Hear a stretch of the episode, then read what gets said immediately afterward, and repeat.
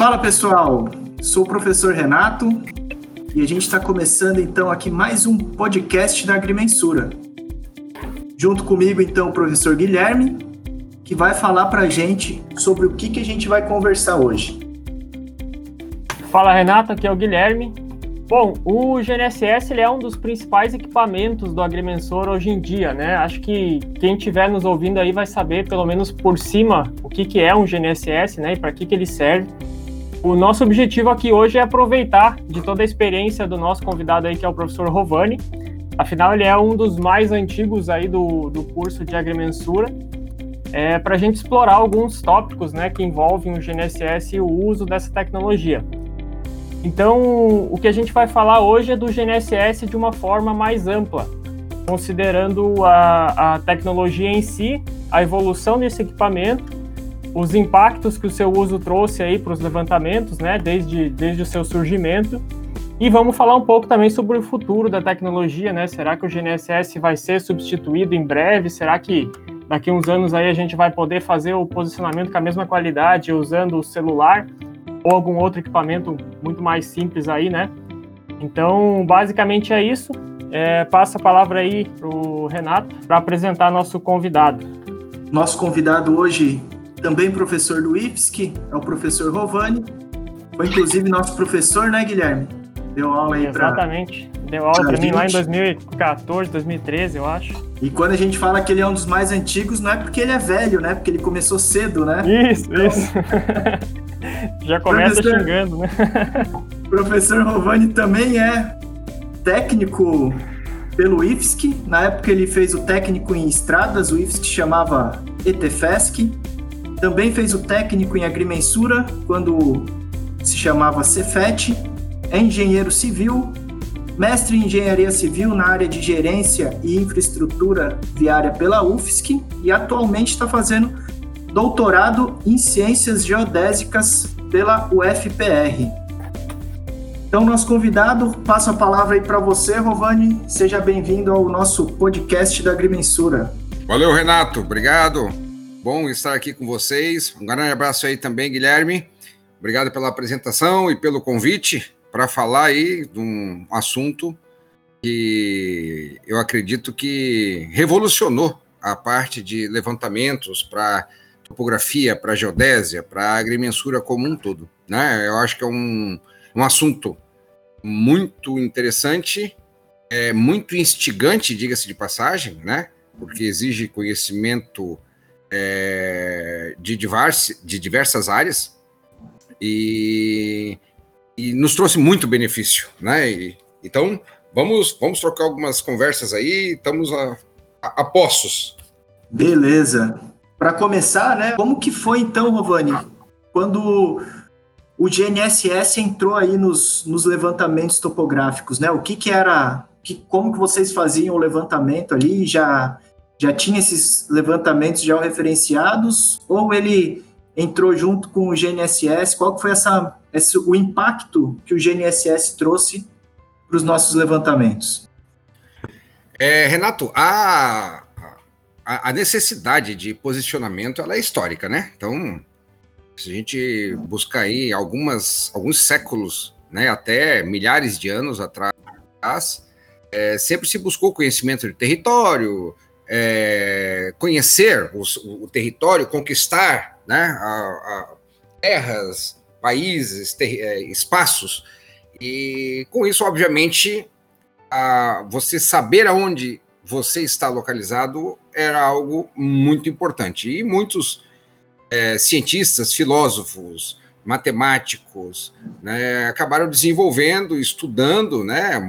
Nós temos aí mais de uma dezena de nomes fundamentais na ciência do mundo que trabalharam, buscaram na astronomia, desenvolver a cartografia, é, permitindo isso, né, essa, esse conhecimento do território. Então, existe essa necessidade já, ela é milenar. É, quando você começa a desenvolver uma, uma a usar uma tecnologia para um posicionamento, para facilitar a, a, a, o seu posicionamento, isso começa a, chamar atenção, né? começa a, se destacar na sociedade. E, obviamente, buscou-se, usando essas tecnologias, é, a ciência começou a, a pesquisar para fazer uso, né? É, isso hum, acredito que não seja é, novidade para quem está nos ouvindo, mas a, o objetivo do posicionamento via satélite era com propósito militar, né? Era estratégia de guerra.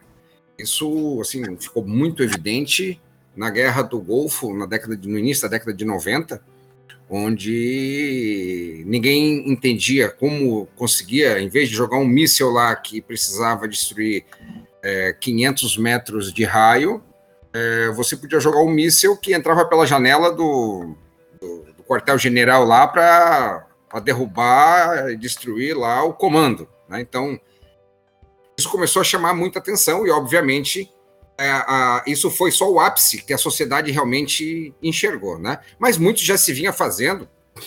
Na década de 70, 80, foi quando começou desenvol o desenvolvimento dessa tecnologia.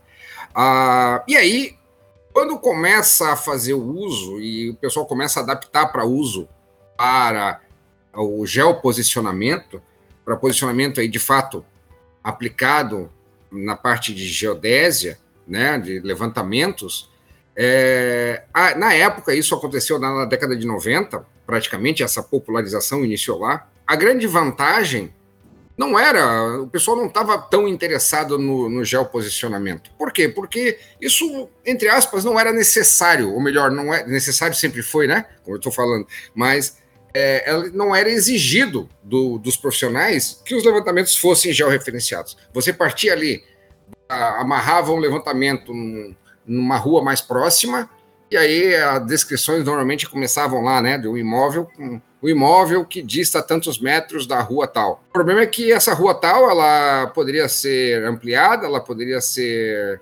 hum, mudada a sua geometria, o muro partia a medição lá da esquina poderia ser destruído e construído um outro, ampliada a calçada, feito um canteiro, e aí você acabava perdendo as referências. E na época, nós estamos falando aí quando ainda não se usava essa tecnologia, os levantamentos eram feitos basicamente a trena e teodolito. Né? Então, a, a, a dificuldade e o de trabalho em campo consumia muito, muita energia. É, a propagação de erros era uma coisa monstruosa, porque exige uma certa habilidade para tratar com esses instrumentos e realizar essas medições.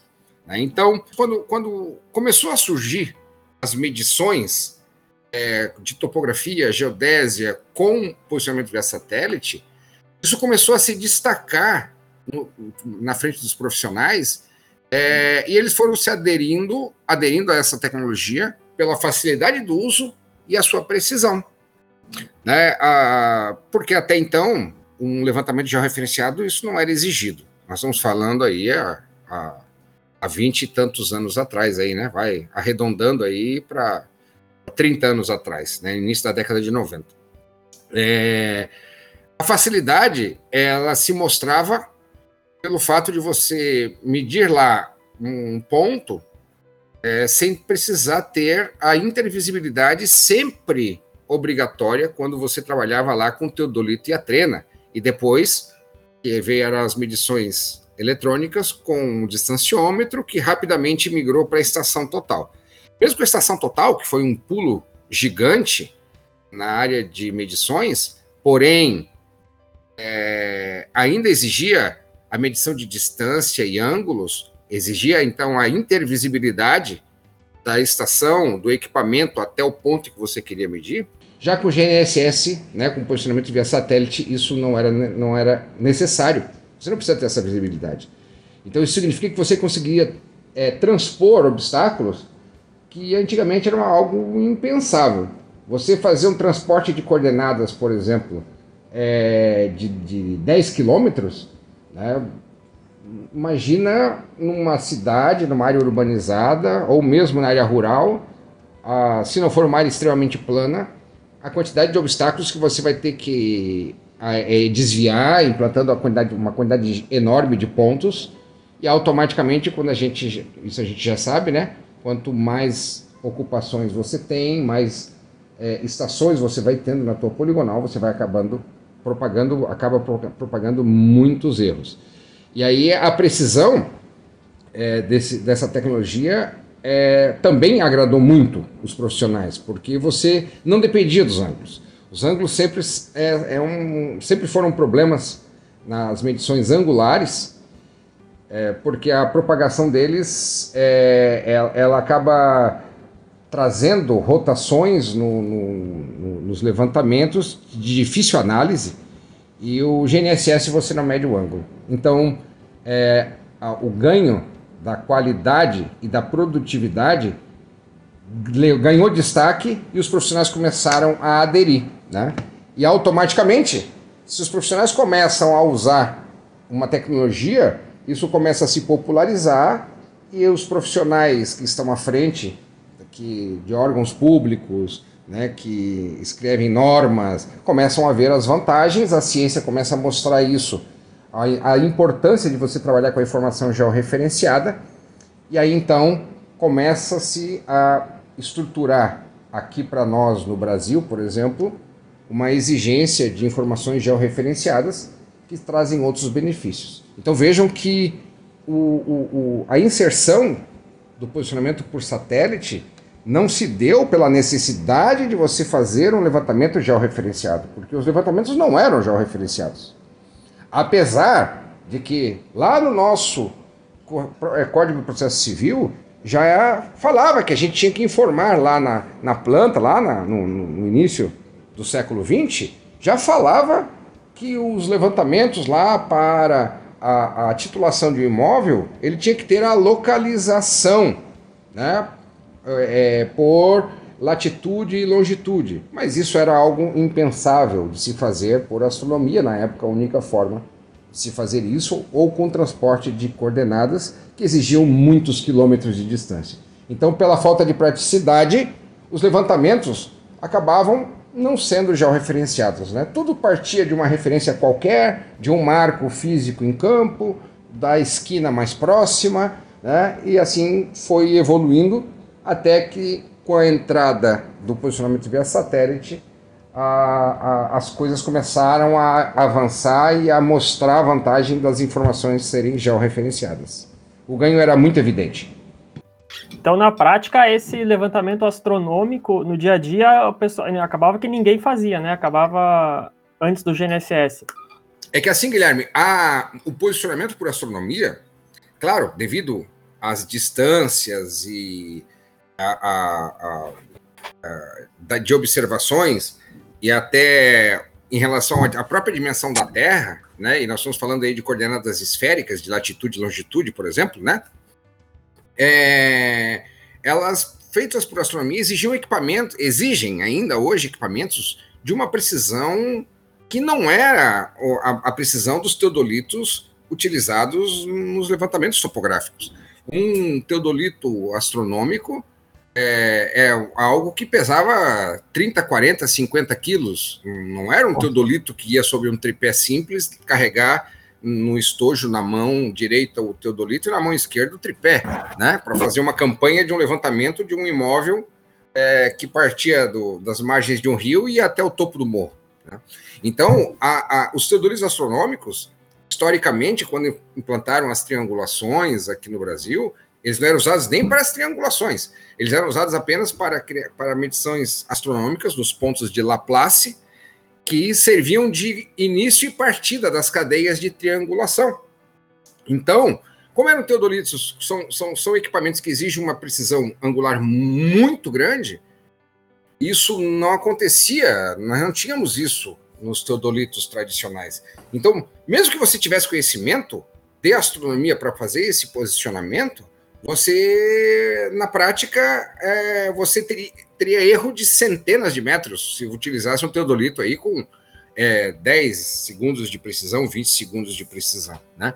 Veja que a, a, a, a limitação de medição astronômica, a, o conhecimento já, se existia, já existia para isso, mas a limitação dos equipamentos impossibilitava o posicionamento geodésico por astronomia, né? Ou geográfico por astronomia.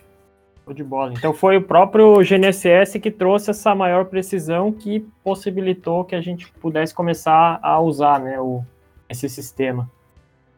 É a facilidade que hoje nós temos com o GNSS, ou, ou quando ele entrou, né? Já se observou a facilidade de se obter lá uma coordenada de um ponto, trouxe para nós a precisão matemática que nós tanto precisávamos, né? É, o sistema é, de posicionamento por satélite nos traz um posicionamento geodésico nunca antes visto é, em termos de qualidade e agilidade. Então, é daí que começou a surgir a, a, a, o grande uso, né? O, por exemplo, aqui no nosso caso no Brasil, é, o IBGE começou a fazer uso é, dessa tecnologia para implantação de rede já na década de 90, início da década de 90. É, visto, né, isso já estava acontecendo em outros países, mundo afora, né, e aí começou-se a implantação das redes, para facilitar, começou a implantação das redes por estados. Né, em Santa Catarina, por exemplo, aqui na nossa região, é, foi implantado no, no ano de 1998. Imagina que nós, na época, para poder implantar 15 marcos, que foram os 15 primeiros no estado, da rede fundamental do estado. Era completamente desconectado de, da, da, da, rede do Rio Grande do Sul, do Paraná, de São Paulo. Né? É, em alguns estados, como no Rio Grande do Sul, nem existia ainda a rede. Os estados foram estruturando isso com uma campanha bastante intensa do IBGE, para que, imagine, em 98 nós tínhamos então 15 mar, os 15 primeiros marcos implantados com posicionamento por satélite com alta qualidade. E aí, a partir deles, foi se densificando, né? E hoje aí nós temos mais de uma centena de, de vértices do IBGE, né? E muitos e muitos e muitos e muitos e muitos milhares, talvez milhões de pontos implantados pelos profissionais aí nos seus levantamentos. E, e Rovani, aí, é, hoje da forma que eu aprendi, que o Guilherme aprendeu também, a gente tem a facilidade aí, já tem as RBMCs, né? A gente, dependendo do lugar, vai ali com, com um RTK e só para em cima do ponto e já tem a coordenada dele. Mas como que era isso no começo, assim, logo que foi implantado? Qual que era a precisão, o tempo de rastreio que, que era necessário para se obter essas precisões? Como que foi o início, assim, do, da utilização do GNSS? O início, o início realmente era, foi bastante, foi bastante penoso, né? Porque quando iniciou a operação do sistema de posicionamento por satélite, o primeiro, operacionalmente falando, foi o GPS, né? O sistema norte-americano. É, e o, o, GPS ele tinha poucas horas no dia, estou falando disso no início da década de 90, a primeira vez que eu vi, ouvi falar nisso foi em 1991, para você ter uma ideia. Numa visita, eu, eu era um ano. eu, então, eu estava eu tava indo fazer uma visita técnica no, no, na escola, eu estava me formando em técnico em estradas na ETFESC, e a gente foi fazer uma visita técnica na empresa Esteio, de aerofotogrametria. E aí lá a gente viu, foi a primeira vez que eu vi um receptor GNSS, é uma coisa assim monstruosa. O receptor e as baterias ficavam no porta-mala de um carro, porque era humanamente quase impossível carregar aquilo. E a antena era monstruosa e ficava sobre um tripé. Então, a, quando a gente foi conhecer o equipamento, a gente conheceu o, a pessoa que estava apresentando lá, explicou para que, que servia, nunca nem tinha ouvido falar.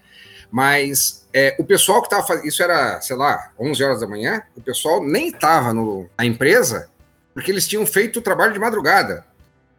Porque é, eles, para fazer o, o, trabalho, era tinha que se fazer um, um, planejamento, verificar a geometria dos satélites. Nós tínhamos tão poucos satélites na época. Você tinha que verificar o horário que a geometria dos satélites era mais provável de você conseguir ter êxito na, na tua medição. Então você tinha lá possível de se trabalhar é, ao longo das 24 horas apenas 3, 4 horas no dia.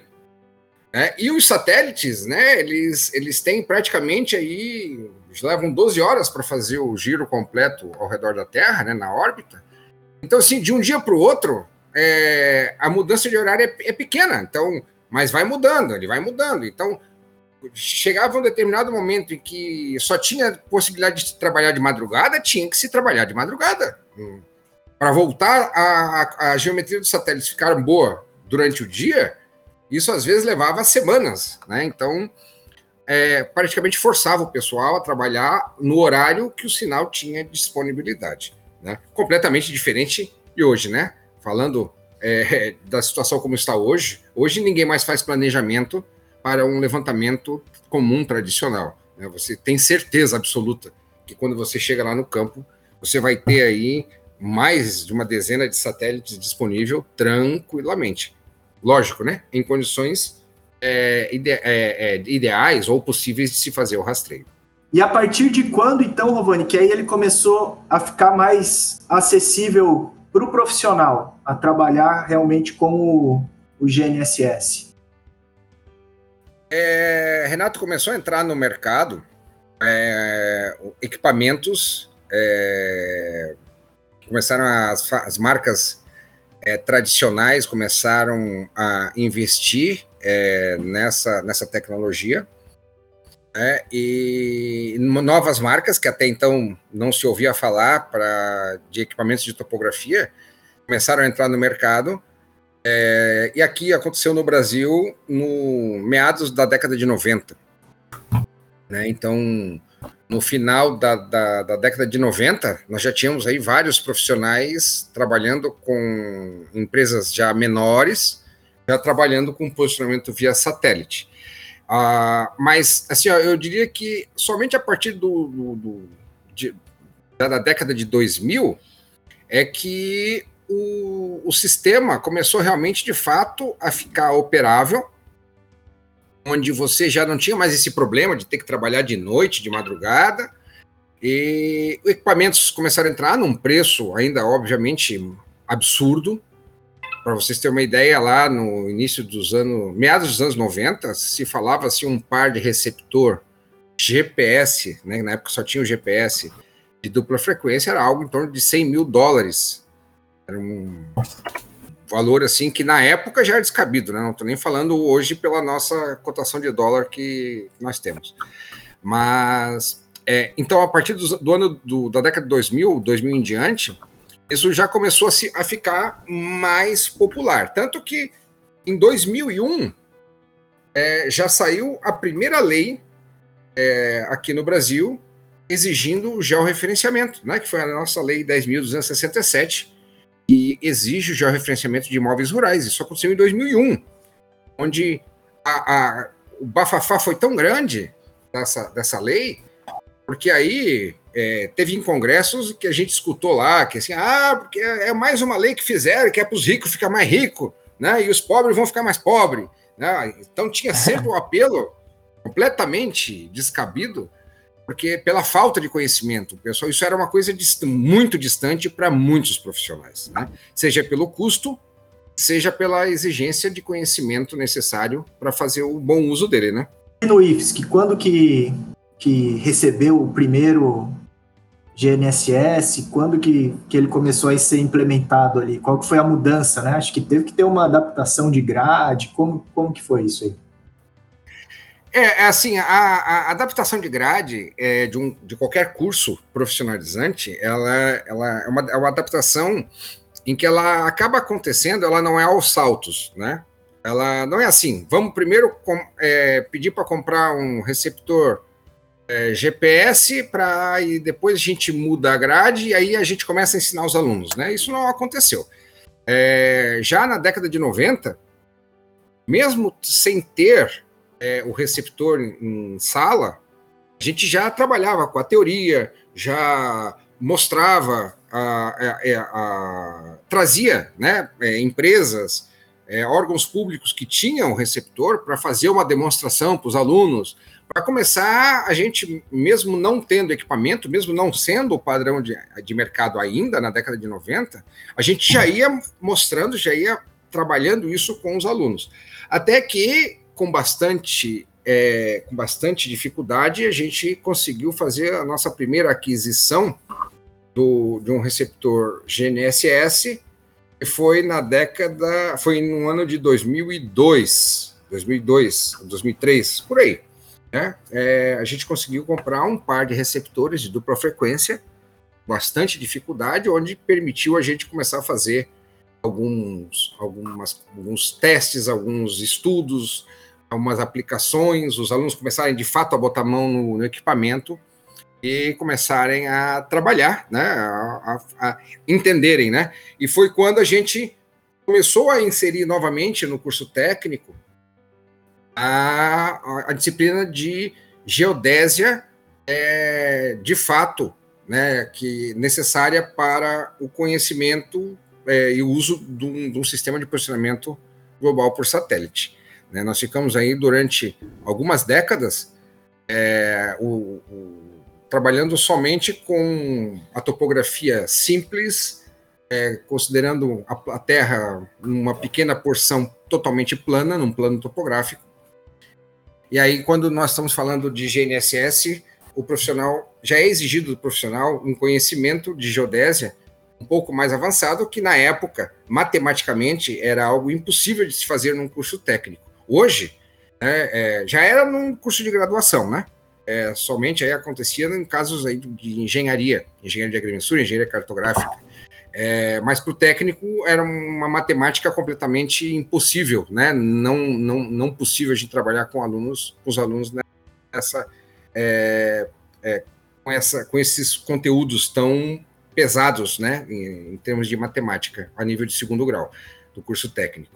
E aí, é, com a automação, né, os computadores entrando, é, os softwares sendo desenvolvidos, já começando a trabalhar com essa parte pesada da matemática, isso permitiu que nos, nos inícios lá do ano, dos anos 2000, é, a gente já pudesse começar a trabalhar com esses conceitos junto do curso técnico, né? Foi exatamente quando é, a gente começou a trabalhar com esses conteúdos lá na, na grade mesmo curricular. Mas antes, a gente já trabalhava, é, vamos dizer assim, mesmo não tendo a grade adaptada, mas a gente já trabalhava com esses conteúdos, né, para poder pro, é, é, preparar o profissional para o mercado. É, e você ainda falou da, da inserção da, da informática, né? E voltando lá no início, que você falou no, no começo de, da década de 90, Imagina como que era para o cara planejar um rastreio desse, né? Como é que ele ia saber de onde estava passando o satélite? Porque não tinha internet, né? Não tinha o smartphone ali para o cara, pro cara olhar e planejar isso, né? Realmente só o planejamento já devia durar um, um tempo grande, né? Imagina então para fazer esse, esse rastreio, né? Dificuldade que era, né? É, os equipamentos vinham com um programinha exclusivo para planejamento. E como você não tinha internet na época, não tinha como você ir lá e baixar, como hoje é tão fácil a gente fazer, né? Os dados lá. Né? Não, você tinha que ir lá no campo para planejar, né? Você tinha que ir ali no campo, mas aí eh, não fazer o levantamento. Você botava ali na rua para receber o sinal qualquer, para poder ter o almanac atualizado, para você fazer o planejamento com os dados mais atualizados possível. Então você fazia lá uma, pedia lá qualquer ponto para ter o almanac atualizado, descarregava no computador e aí ia fazer o planejamento. Né? Isso é, com a internet, com, com a, a, a evolução né, do, do, da computação aí na, na sociedade, agilizou bastante isso né, para a gente. Rovani, é, hoje em dia a gente já tem o GNSS bem avançado, né? A gente já tem aí é, N-Trip, que dá para fazer o levantamento tendo apenas um receptor, né? É, a gente usa a própria base do IBGE pra, como, como base para os levantamentos. Então, já é um, um, sistema bem mais acessível, né? Aí com 20, 30 mil reais você já consegue fazer um levantamento tranquilamente, né? É, e a gente vê, né, com, esse, com essa evolução, a gente vê alguns profissionais usando somente o GNSS no seu dia a dia, né? Já tem gente que literalmente até abandonou a estação total. É, você acha que existe essa tendência, que é a da estação total obsoleta? Isso, é, é, assim, são, a tecnologia GNSS, ela é fantástica, né? E não é à toa que evoluiu tão, tão rápido. E começou lá com o sistema GPS, evoluiu para o sistema GLONASS, Galileu, o Compass. E hoje, né, qualquer quando você vai fazer um pedido aí pelo seu smartphone, a posição onde você está é muito importante, agiliza tudo na nossa vida hoje, né? É, mas é, tratando disso, né? Isso já se popularizou e cresceu demais. É, mas falando de equipamento, existe uma, uma, uma, algumas limitações muito grandes para o posicionamento com o GNSS. Hoje a gente faz o nosso posicionamento dentro de casa com o nosso smartphone para receber lá o, um, um, um, táxi, um Uber, um, um lanche, é, mas nós temos é, um erro de posicionamento que quando a gente está pegando, recebendo lá a coordenada dentro de casa de dezenas de metros. Mas tudo bem, né? é só para que o, o, o, entregador chegue mais fácil pelo endereço, para facilitar algumas coisas. Né? Quando nós estamos falando de posicionamento para geodésia, para topografia, é, existe uma série de é, variáveis que atrapalham esse nosso posicionamento, né? E em área aberta, onde que é o ideal, onde você não tem quebra de sinal, você não tem reflexão do sinal, né, que é chamado de multicaminho, é, você consegue sim substituir com grande maestria a uma estação total. Então a estação total está perdendo, assim, entre aspas, o mercado nessas áreas, em campo aberto, né, em áreas livres, de que você consegue ter é, você não tem obstrução de sinal em, em nenhum momento, então isso realmente tem uma grande vantagem. Já em áreas como áreas urbanizadas, áreas com cobertura vegetal, aí você tem um grande problema para o GNSS né, que são esses problemas que interrompem o sinal ou, o que é pior ainda, refletem o sinal e trazem erros para o posicionamento. Ou seja, isso não está associado ao equipamento, isso está associado ao sistema. Então, o sinal não consegue chegar no receptor. Por melhor e mais fantástico que seja o receptor, ele vai acabar é, ele não vai conseguir receber o um, sinal adequado e vai te trazer erros no teu posicionamento. Então, a, a estação total, é, e muitos, muito escutei isso, né, vários alunos que entravam no, no, nosso curso, por exemplo, que já atuavam no mercado de trabalho, vinham com esse pré-conceito, né, na essência da palavra, de um conceito antecipado, de falar assim, bah, no futuro vai ser só GPS, esquece, comprar estação total é bobagem, né? Mas isso não acontece. Né? É, a estação total ela ainda tem o seu papel fundamental. Eu ainda digo que a estação total é o equipamento básico para toda a medição de um levantamento, onde em alguns locais, em algumas situações, alguns lugares, sim, você consegue fazer sem integralmente com posicionamento via satélite. Mas é, basta, por exemplo, você ter lá, vamos imaginar lá, né, numa região de uma agricultura é, onde você não tem vegetação, o, solo é, é 100% agricultável, um, um, plantio de soja. Né? Você tem quilômetros e quilômetros sem ter uma vegetação, sem ter um prédio. Isso é fantástico para o GNSS. Mas aí basta chegar lá na margem do rio, onde nós temos uma mata ciliar, que aí você não consegue fazer a medição com GNSS. Medição eu estou falando com qualidade, né, é para medir com qualidade a margem do rio, para verificar, por exemplo, e, e, definir a área de APP para o fazendeiro lá. Então, assim, ó, basta uma situação como essa que exige que você entre, tenha que fazer um trabalho é, é, em conjunto com uma estação total, complementando com a estação total o teu levantamento com GNSS. Então, essa, essas limitações ainda é, não, não, não, aliás, não é nem ainda, né? Elas nunca vão suprir uma estação total. Porque nós estamos falando do sinal. O sinal tem características e que eles não conseguem atravessar a vegetação, não conseguem atravessar elementos sólidos que não seja plástico.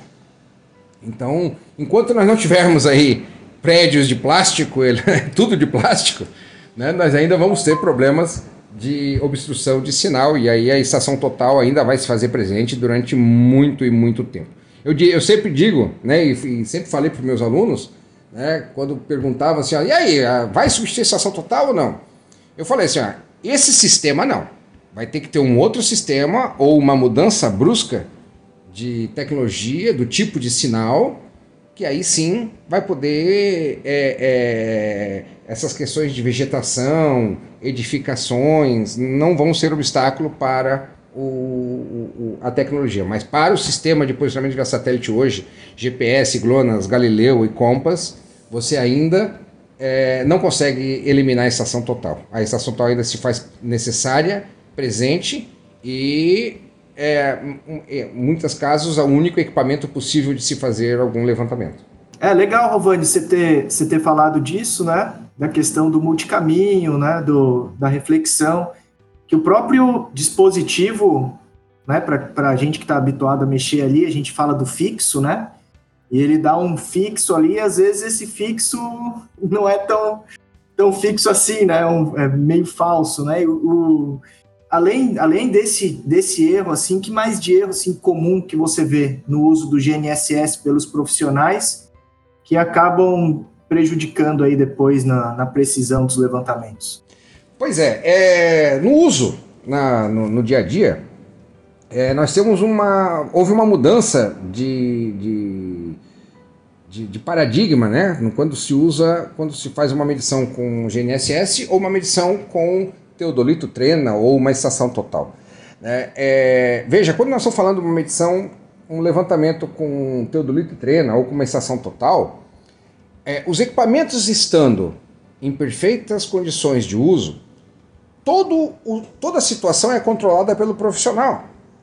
Já com o posicionamento via satélite, o profissional ele perde o controle físico da medição.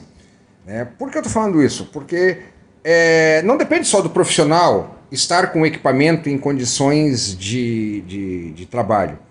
É, o, o, por isso a gente chama de sistema GNSS, porque tem todo um sistema, inclusive a constelação de satélites, que influenciam no trabalho desse profissional. Então, assim, o profissional pode estar muito bem capacitado, o profissional pode estar com equipamento muito bom, mas pode não ser possível realizar uma determinada medição por causa do sistema. Quando eu falo por causa do sistema, é porque o profissional ele tem que estar atento aos problemas que, e limitações do sistema que a gente estava falando, né, como a reflexão do sinal é um deles, né, o multicaminho, ou a quebra do sinal, porque a gente precisa lá ter uma determinada quantidade de dados sem ter quebra de sinal, para que você possa ter qualidade nessa medição. É, então, quando o, o, profissional ele, ele, ele não está enxergando o sinal que sai do satélite e chega no receptor, ele enxerga o receptor, mas ele não enxerga o sinal. Então ele não sabe se o sinal multicaminhou ou não multicaminhou. Ele não sabe onde é que está o sinal, ele não sabe se der dois passos para frente ele vai conseguir pegar o sinal ou não vai conseguir pegar o sinal. Então, como esse sistema ele não é controlado pelo usuário, é, os problemas principais, assim, os erros mais comuns que eu considero é exatamente a quebra do sinal e o multicaminhamento.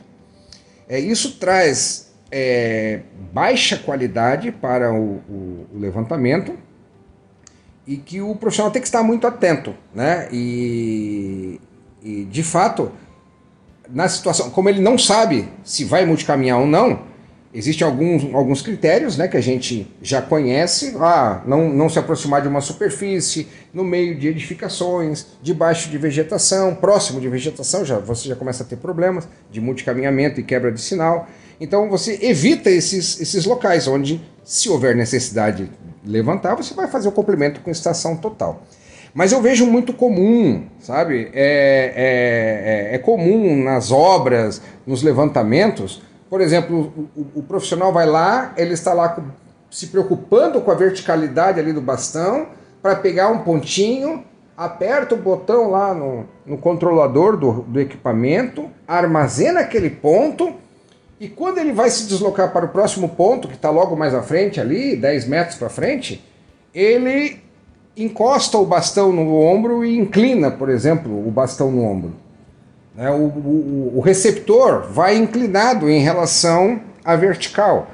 E aí, por exemplo, você começa a ter quebra de sinal, porque se você inclinou o, equipamento, aquele satélite logo à frente, que estava mais próximo do horizonte, que poderia estar garantindo para você uma boa qualidade, você acaba de ter uma quebra desse sinal e aí você tem perda de qualidade no teu posicionamento. Então, às vezes, o pessoal acha que o equipamento é ruim, ou, a, como tu falou ali, né, Renato? Ah, olha para a solução. A solução deu fixa? Sim, a solução fixa não significa uma alta qualidade. A solução fixa, ela simplesmente está dizendo que estatisticamente foi resolvido lá um númerozinho, né, que é a nossa ambiguidade, que é o número de ciclos lá é, necessários para você calcular a distância do satélite até o receptor. Mas agora, estatisticamente, isso é confiável? Se houve uma quebra de sinal, você vai ter poucos dados, você vai ter uma baixa qualidade no teu levantamento. Então, esses são erros muito comuns, né? O pessoal trabalhar debaixo de vegetação, porque ele assim, ó, no início ele, ele aprendeu que não é bom ficar embaixo de vegetação, ou não dá. Mas aí ele fez um teste, fez dois testes, e ele fez três testes e deu certo. Pois é, quando a gente faz isso com a estação total, se eu, checo, se eu pego a minha estação total e meço uma distância que eu conheço e vejo que ela está medindo certo, nas próximas medições que eu vou fazer com ela, ela vai continuar medindo certo. Ela está aferida. Agora, com o GNSS não funciona dessa forma. Você testa duas, três vezes e pode ter dado certo porque a geometria dos satélites estava favorável para aquela situação.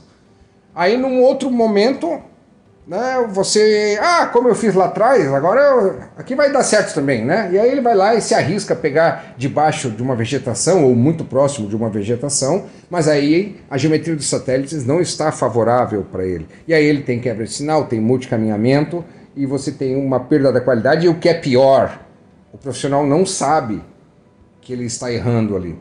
Porque normalmente um levantamento topográfico feito com um GNSS logicamente, é como se fossem radiações, né? Você não tem a propagação a partir daquele ponto que está errado. Você só vai descobrir que o ponto está errado quando for comparar com uma outra medição. Né? E aí é onde começam a apresentar os problemas. Né? É, então esses são os, os, dois principais erros quanto aos, ao, à medição propriamente dita. Né?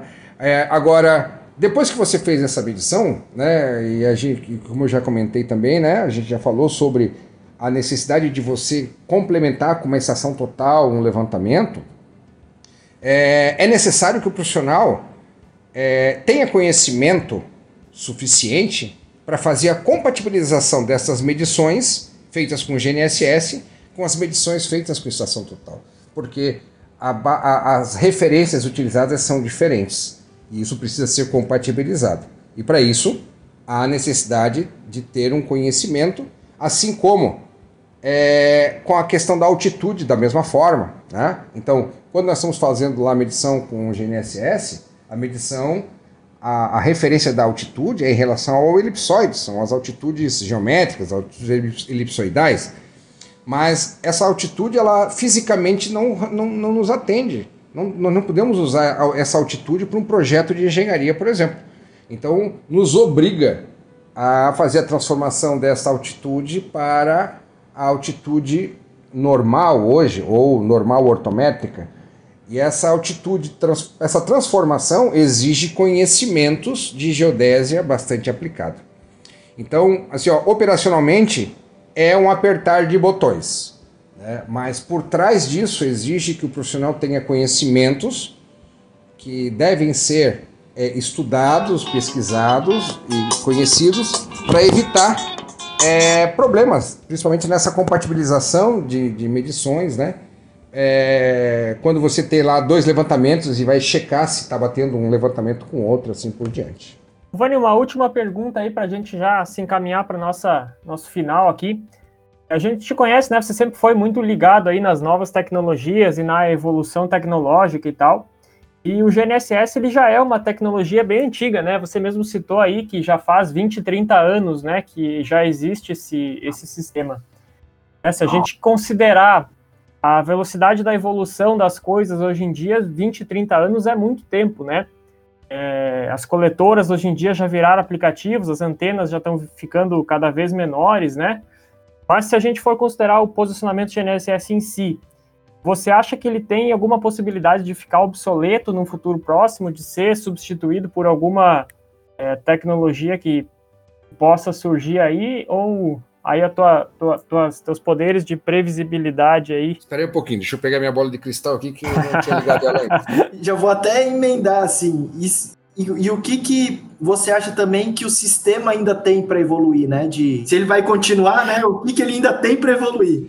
Pois é, é essa, essa o, o, quando nós estamos falando de posicionamento via satélite e, e, existe todo um sistema né, por trás disso, isso foge um pouco da nossa, da nossa capacidade de capacidade de, de prever né, o que vai acontecer com o sistema.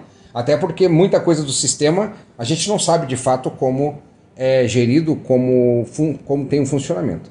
Mas é, já tem é, é, notícias né, em papers e publicações é, de melhorias do sistema. Né? E o sistema já tem muito a melhorar e o, o próprio GNSS, o próprio GPS melhorou muito com a presença dos seus, entre aspas, concorrentes aí, né? o concorrente russo, europeu, chinês, é, que força, obviamente, ao negócio a andar. É, o, o, o, eu acho assim, para ele se tornar obsoleto, eu acho muito pouco provável.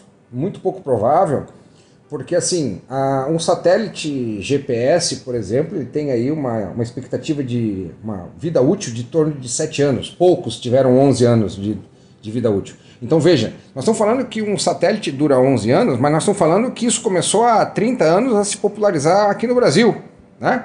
Então vejam que assim, ó, nos últimos nos últimos 30 anos, é, já, os satélites que começaram já morreram, já estamos trabalhando aí com satélites hoje, satélites de uma geração muito mais nova, muito mais recente, que já consegue trabalhar com muito mais informações, e não é só que a questão de capacidade de processamento, mas hoje os satélites já estão se comunicando, já existe aí um, um segmento, uma, um bloco de satélites que já permite medir distância entre eles, né? É, você tem aí tecnologias de, de, de, de, de posicionamento e, e precisão é, que já começam a embarcar nesses novos satélites. Então, o que está acontecendo é que os receptores estão, os, os satélites, desculpa, estão melhorando cada vez mais para permitir o, o, o, o, que para nós aqui é muito fundamental é saber a posição dele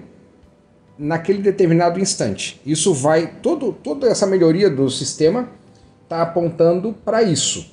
Né? É, antigamente, a gente tinha, as efemérides eram, é, você demorava para receber essas efemérides é, precisas, né, para você saber exatamente aonde estava o satélite, é, tinha um poucos satélites, então hoje nós temos aí, nós estamos rumando aí para chegar a 100 satélites no, em órbita, né, um, não precisamos mais fazer planejamento para ir a campo. E isso eu estou falando do sistema como um todo. Então, assim, e outra, a quantidade de, de, de, investimento de uma nação, que assim como aconteceu nos Estados Unidos, a Rússia, a China e a comunidade europeia fizeram nos sistemas, é algo que não dá para ser assim, ah, é, realmente, é, desliga aí porque acho que não vai dar nada nisso aí. Não, eles já estão. As coisas estão muito amarradas hoje, né, com, com esse sistema. Então, imagina hoje desligar o GPS, gente, muita coisa vai entrar em colapso, né? Então, isso eu, eu, eu, eu penso que é, isso não vai é, entrar em, em, numa, numa né, não vai ser assim, ah, ficou obsoleto, desliga e acabou. Mas isso não impede que a gente tenha uma nova tecnologia que realmente busque, é, é, supra ou tire um pouco do brilho que hoje o GNSS tem para a nossa área de medição. Um dos elementos dos, do, das tecnologias que eu vejo ainda, ainda é, latente, né, que eu vejo que está incubada ainda, que está difícil do negócio migrar, é o sistema inercial. É, os sistemas inerciais é, sempre foram utilizados na nossa área, na, na aerofotogrametria principalmente. Hoje já está embarcado nos nossos celulares. Hoje você consegue fazer um posicionamento é, GNSS com uma pequena inclinação do bastão, cuidado aí para não perder o sinal, não quebrar o sinal, né? Tem que tomar cuidado, mas uma, não precisa mais estar na bolha, porque você já tem ali um dispositivo que vai identificar a inclinação, um acelerômetro, um inclinômetro, né, um giroscópio que vai passar essas informações de o quanto você está deslocado, fora, andando. Eu, eu, eu acho que é, o sistema inercial vai entrar nessa área de posicionamento cada vez mais forte, é, trazendo muita vantagem e principalmente suprindo essa dificuldade que o GNSS tem em áreas que você não consegue pegar o sinal ou que o sinal pode multicaminhar. Né? É, é, eu enxergo desta forma. Tratando a nível de usuário, que é o que a gente enxerga aqui de necessidades, né? algumas coisas já aconteceram, né, Guilherme? Como você falou, a redução do tamanho do, dos receptores, antigamente eles eram gigantes, né? eram lá 30 centímetros de, de diâmetro, um negócio terrível para trabalhar em campo. Hoje as antenas já são reduzidas, você já tem tecnologia, algoritmos para reduzir a questão de, de, de multicaminho do chão, é, é, sensores de inclinação, uso de smartphones, aplicativos cada vez mais fáceis né, de, de se fazer o uso, a, a, a, redução de custo de manutenção, possibilidade de, de evolução do teu sistema. Né? Você pode hoje comprar um receptor que é compatível com o teu celular. Ah, mas o celular não tem robustez para trabalhar em campo. Sim, mas acontece que eu estou iniciando o meu investimento. Então eu vou usar o meu celular agora, né? tomando os cuidados. Eu não preciso é, é, botar ele num ritmo de produção muito grande, então eu vou fazer alguns trabalhos. É, eu, vou, eu, eu, eu, eu, assumo o risco de usar um smartphone, por exemplo. Né? Antigamente, é, cada, cada, cada fabricante tinha o seu próprio sistema, o seu próprio sistema operacional ou o sistema em que aquele equipamento só se comunicava com aquele coletor. Hoje isso já não acontece. Né? É, cada vez mais eu, penso que vai, vai acontecer, permitindo que você, o usuário, escolha né, se vai comprar o, um controlador mais robusto ou menos robusto, um software que você possa usar para fazer levantamentos para agrimensura, é um software que pode ser tão simples que não precisa ter a complexidade de softwares é, para, para locação de obras, por exemplo, que exige funções específicas e que se hoje a gente compra um software para todo mundo usar. É um software acaba sendo caro, né, de alto custo e tudo fica difícil para essa popularização ocorrer no mercado, né? Beleza, Rovani, muito legal o, o nosso papo aí. É, eu achei bem, bem importante trouxe bastante informações aí que com certeza é, o pessoal que está nos ouvindo aí não sabia, né? Ou é, vai ficar mais elucidado aí, né? Ouvindo nosso nosso podcast. Obrigado aí por ter disponibilizado o tempo aí para gente e a gente se vê aí no, no próximo episódio, né? No nosso próximo podcast. Legal, obrigado Renato, obrigado Guilherme pela oportunidade de falar um pouquinho da, dessa tecnologia que é fascinante e muito importante para os profissionais da área da agrimensura. E gostei bastante aí da ideia e já estou a, a, no aguardo aí do próximo podcast aí que quero acompanhar os podcasts da Agrimensura com certeza. E para acessar né, qualquer uma das nossas redes aí, é só digitar Agrimensura IFSC em qualquer uma das redes aí. A gente está no Facebook, no Instagram, no YouTube. Digitando lá Agrimensura IFSC, já acha a gente de primeira lá. Tem o nosso site também, com bastante material, nossas apostilas. Então, mais uma vez agradecer aos nossos ouvintes. Qualquer coisa, manda uma mensagem lá para gente, se ficou alguma dúvida, alguma coisa que queiram perguntar e até o próximo episódio do nosso podcast da Agrimensura. Obrigado novamente, Rovani e Guilherme. Valeu, um abraço. Valeu, um abraço, gente.